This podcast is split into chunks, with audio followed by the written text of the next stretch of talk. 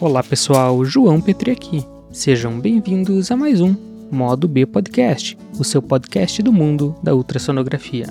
Chegamos então ao último episódio do ano. Quero só ver o que, que 2023 vai trazer pra gente. Então vamos lá. No episódio de hoje vamos falar sobre obstetrícia, mais especificamente o Doppler obstétrico. Vamos ver o que, que é, quando devemos fazer esse exame, como realizar ele tecnicamente, como interpretar os achados, tudo isso e muito mais nesse episódio. Primeiro, então, uma mini revisão do Doppler, para o caso de você não ter escutado os dois episódios sobre esse tema que já temos publicados e que desenrolam toda essa questão. Bom, o Doppler ele tem a capacidade de detectar se as hemácias dentro de um vaso estão se aproximando ou se afastando do transdutor. Quando jogamos essa informação de frequência do Doppler que está se aproximando ou se afastando do transdutor ao longo do tempo, temos um gráfico espectral que desenha um padrão de onda. Esse padrão de onda é típico de cada vaso e reflete as condições do fluxo não apenas no interior daquele vaso, mas as condições do leito distal, para onde aquele fluxo está indo. No Doppler obstétrico temos basicamente duas medidas que têm importância o índice de pulsatilidade e a velocidade de pico sistólico. Aí quem já conhece um pouco de ultrassom pode perguntar: e o índice de resistência?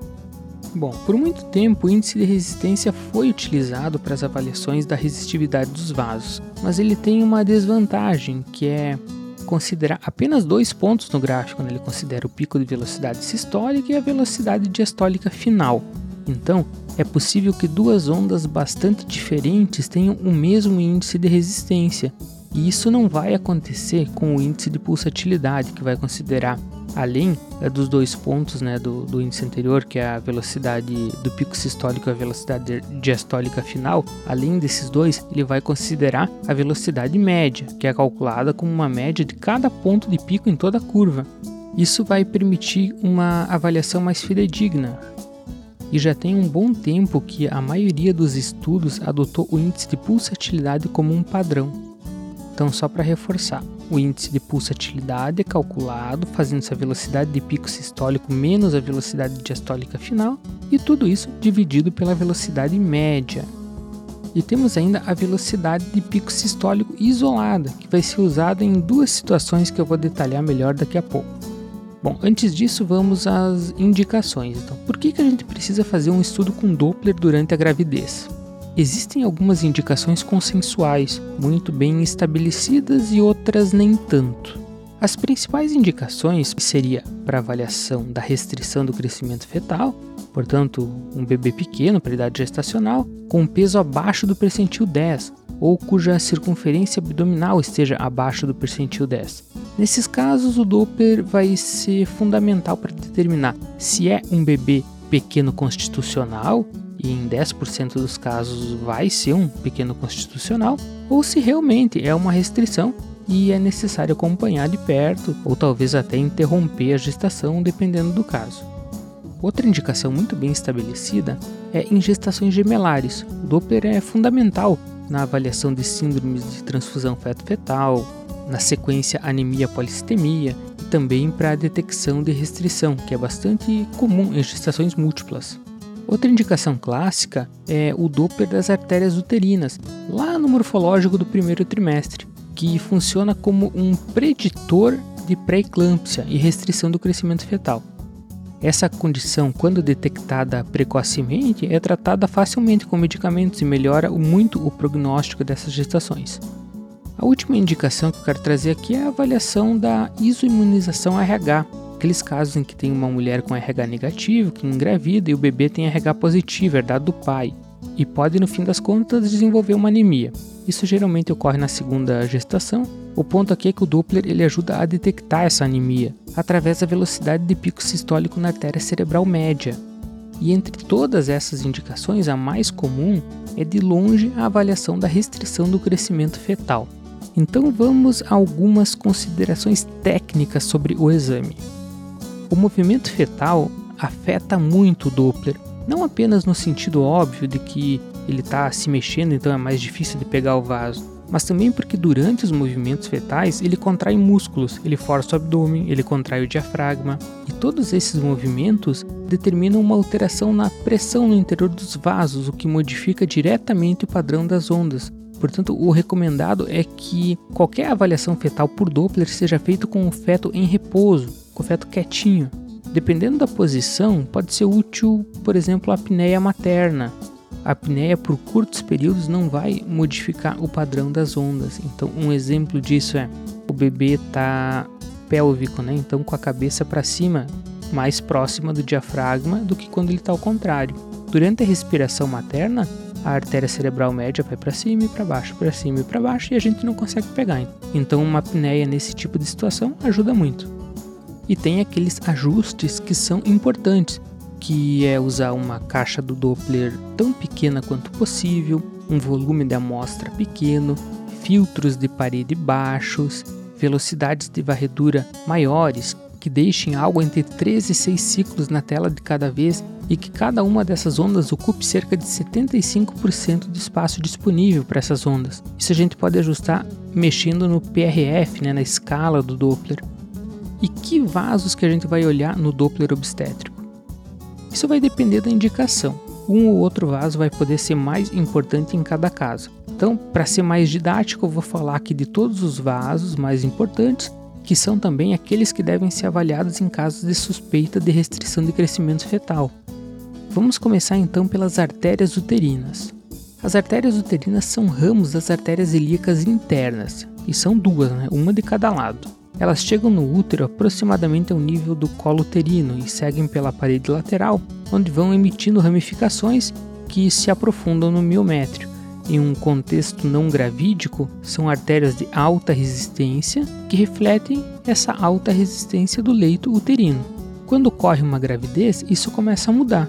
A resistência imposta pela placenta à força contrátil do coração materno começa a diminuir com as ondas de invasão trofoblástica.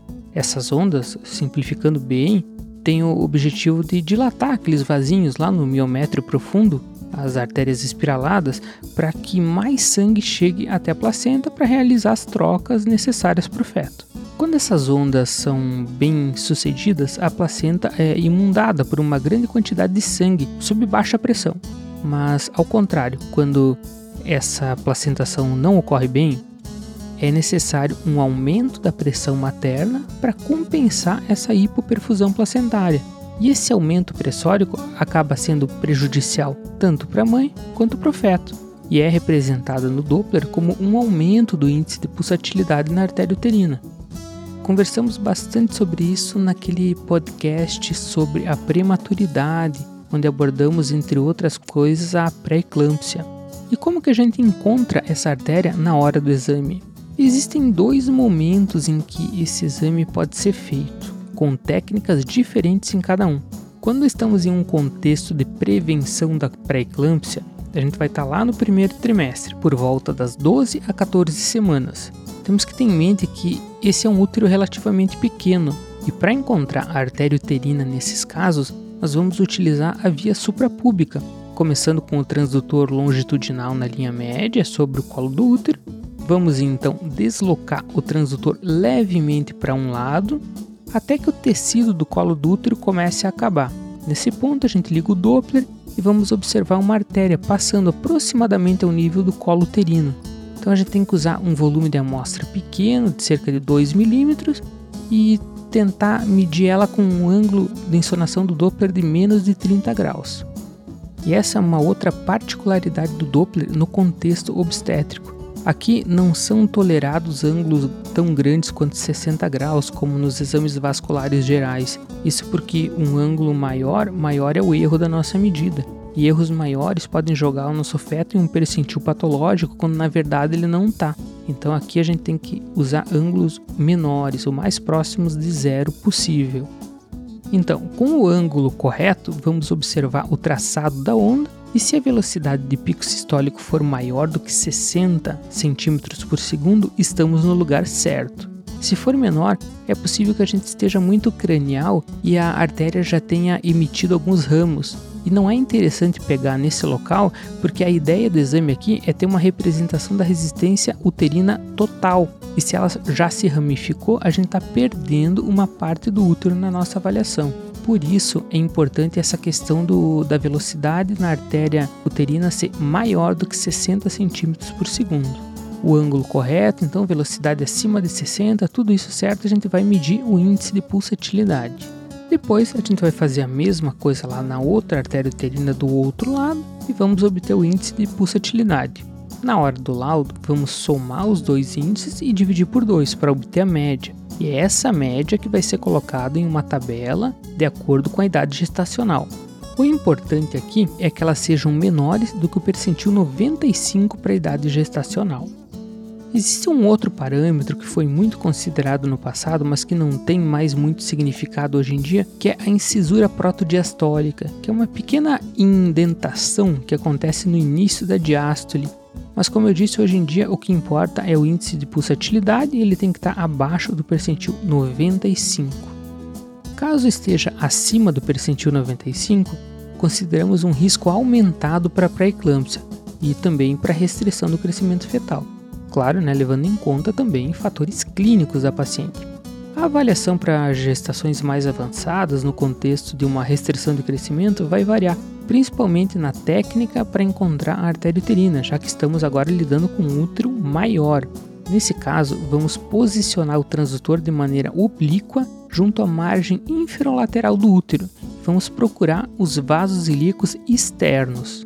A artéria uterina aparece como um vaso que vem lá da profundidade da pelve e cruza os vasos ilíacos externos. Lembra, ela é originada na artéria ilíaca interna, que nesse contexto está muito profunda e a gente não vai conseguir ver ela. O ideal é coletar a nossa amostra de fluxo mais ou menos um centímetro acima do cruzamento da artéria uterina pelos vasos ilíacos externos. O restante da técnica é igual ao que eu falei agora há pouco lá no primeiro trimestre vamos pegar os dois índices de pulsatilidade e dividir por dois, e nesse caso o resultado deve ser jogado no algoritmo de avaliação da restrição do crescimento fetal. Aí pode ser o Delphi ou Barcelona, ou que o pessoal aí onde você trabalha gosta de usar mais. Eu costumo usar os critérios do consenso de Delphi. O próximo vaso importante para avaliar no Doppler obstétrico é a artéria umbilical. Diferente da artéria uterina, que avalia o leito materno da placenta, a artéria umbilical avalia o leito fetal da placenta, e em outras palavras, ele avalia a resistência do tecido placentário à contratilidade do miocárdio fetal. E olha só como esse detalhe é importante. O miocárdio fetal é muito débil, é muito fraquinho antes das 20 semanas. Então, se por acaso fizermos um Doppler sem indicação antes das 20 semanas, provavelmente vamos observar uma diástole zero na artéria umbilical que em um contexto de restrição de crescimento em uma gestação mais avançada seria uma alteração grave. Aqui não, é apenas o normal, é o fisiológico, é um coraçãozinho ainda pequeno que não consegue sustentar uma diástole. Conforme a gestação vai progredindo, a resistência na artéria umbilical vai diminuindo quando isso não acontece e continua uma resistência alta quando ela já deveria estar baixa, é uma alteração patológica. Esse tipo de alteração reflete uma redução na área disponível para troca de gases e nutrientes e uma menor perfusão do leito placentário fetal. E como medir isso? Vamos encontrar um segmento de alça livre, ou seja, nem junto da inserção placentária, nem junto do umbigo do feto, uma alça livre qualquer, boiando lá no líquido amniótico, e nessa alça vai ter três vasos, duas artérias e uma veia. E diferente lá da artéria uterina que a gente mede as duas, aqui não, que qualquer uma das duas artérias uterinas isoladamente já está valendo. O volume de amostra deve ser de cerca de 3 milímetros e nessa artéria o ângulo não é importante, porque aqui a velocidade não importa, o que importa é o índice de pulsatilidade. E ele é constante, independente do ângulo de insonação. Como eu falei antes, o repouso fetal é fundamental para a avaliação da artéria umbilical. Pequenos movimentos fetais já alteram o padrão. Após obter o índice de pulsatilidade da artéria umbilical, vamos jogar numa tabela para a idade gestacional, para ver se ele está acima ou abaixo do percentil 95. Índices altos, né, acima do percentil 95, são patológicos. Tudo abaixo disso é normal. Quando observamos o gráfico da onda, percebemos que quanto mais alta é a resistência, maior é a diferença entre os picos sistólicos e a velocidade diastólica final. E essa diferença acontece principalmente devido à redução da velocidade diastólica. Um detalhe importante é que existe uma relação entre a alteração na resistência na artéria umbilical e o percentual do leito placentário que está obliterado. A resistência começa a aumentar quando a gente tem 40 a 50% já de comprometimento da placenta. Chega um ponto em que a diástole é zero, ou seja, durante a diástole do coração fetal, o sangue não se move para dentro da placenta, ficando estacionário no cordão. Sabemos que quando isso acontece, 75% da placenta já está obliterada. Aquele feto tem 25% da placenta para levar oxigênio e nutrientes para ele até o final da gestação. E isso já dá uma ideia da gravidade desse quadro. Mas a piora não termina por aí.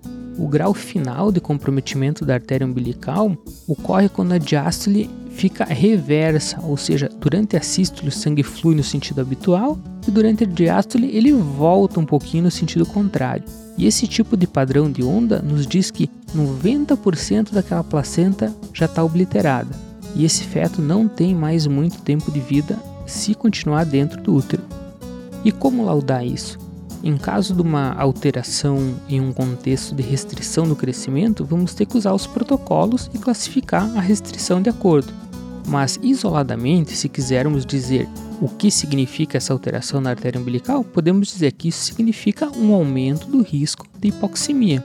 O próximo passo então é observar a artéria cerebral média. Anatomicamente é um vaso muito fácil de estudar.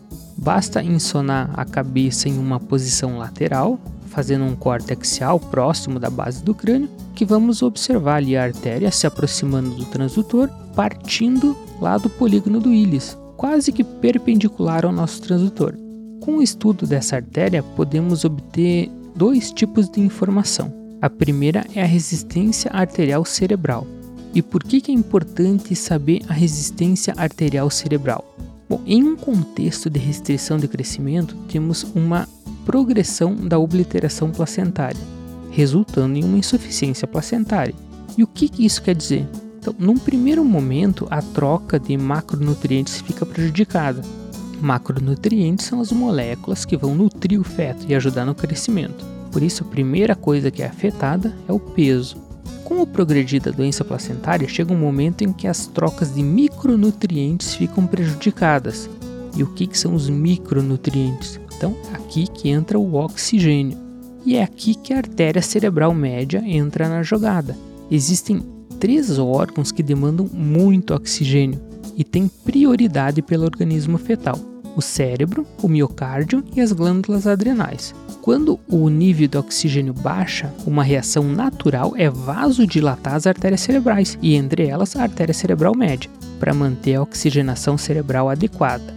Essa vasodilatação vai ser detectada pelo nosso exame como uma redução na resistência arterial, que vamos medir através do índice de pulsatilidade da artéria cerebral média, ou seja, um índice de pulsatilidade baixo vai indicar que a gente tem uma vasodilatação cerebral. E isso, em um contexto de restrição do crescimento fetal, é muito provável que essa vasodilatação esteja sendo uma resposta à hipoxemia. E aqui tem um outro detalhe importante. Digamos que eu faço o exame de um feto normal, percentil 60, 70 e como no pedido do exame era com Doppler, eu vou aferir lá a artéria cerebral média. Eu encontro um valor alterado, uma resistência baixa. O que, que isso significa? Bom, obviamente ele não está restrito. Logo, não deve ser uma vasodilatação responsiva a uma hipoxemia. Provavelmente tem outra causa. Na maioria das vezes, essa causa não é identificável. E nos raros casos em que é, acaba sendo algum medicamento que a mãe tomou, alguma outra condição fetal não relacionada. O ponto é, não devemos interpretar essas alterações em um feto com peso normal como patológicas usando o mesmo raciocínio da restrição. Podemos esperar e repetir em outro momento ou até mesmo só citar o achado e dizer que ele não tem significância clínica. Beleza, então entendemos a fisiopatologia do negócio, mas e como é que a gente mede ele? Nós vamos pegar o segmento M1 da artéria. próximo ao polígono. Vamos ajustar o ângulo para o mais próximo de zero possível. Eu já vou dizer o porquê. E vamos fazer essa parte do exame com a mão leve, sem comprimir, sem apertar muito o nosso transdutor.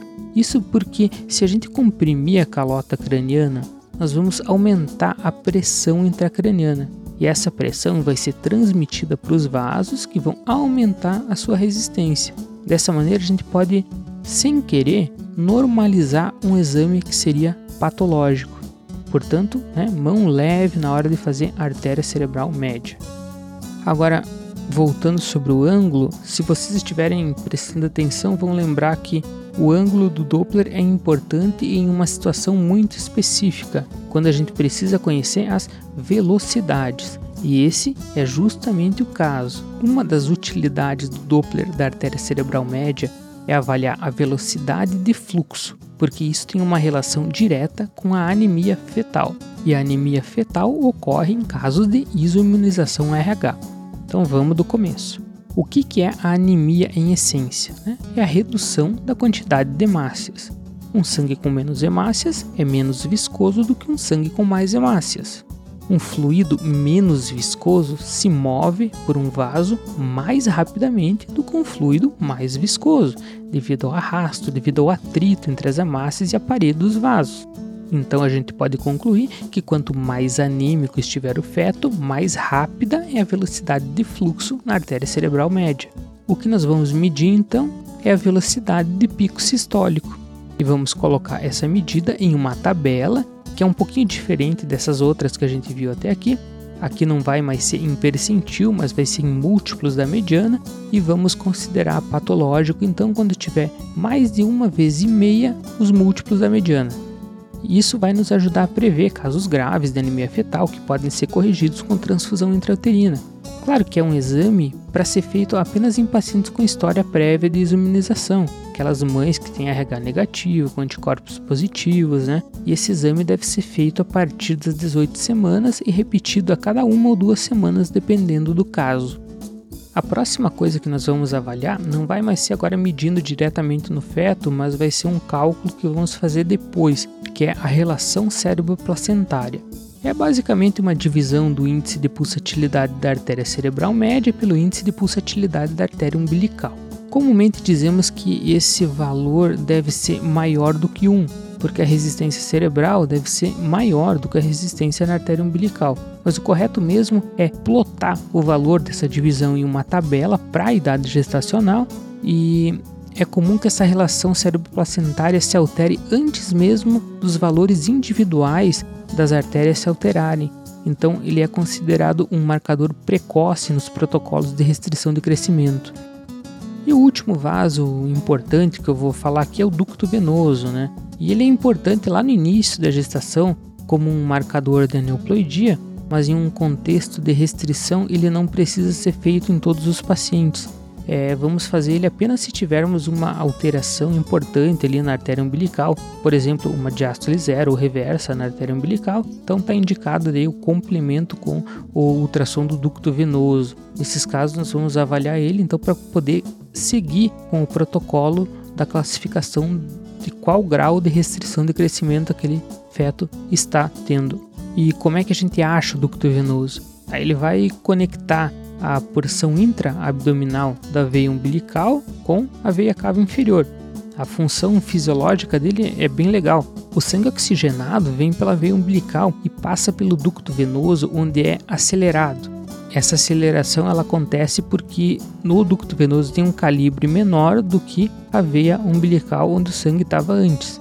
Dessa maneira, ele entra acelerado dentro da veia cava inferior e acaba que não se mistura muito com aquele sangue pobre em oxigênio que veio pela veia cava inferior dos membros lá e ele acaba entrando no átrio direito, onde encontra um atalho para o lado esquerdo, né, o forame oval ali, e aí ele acaba subindo pela aorta para oxigenar o cérebro e o restante do corpo. Já aquele sangue mais lento que vinha da veia cava, ele acaba preso no átrio direito e segue o caminho de alta resistência pela artéria pulmonar.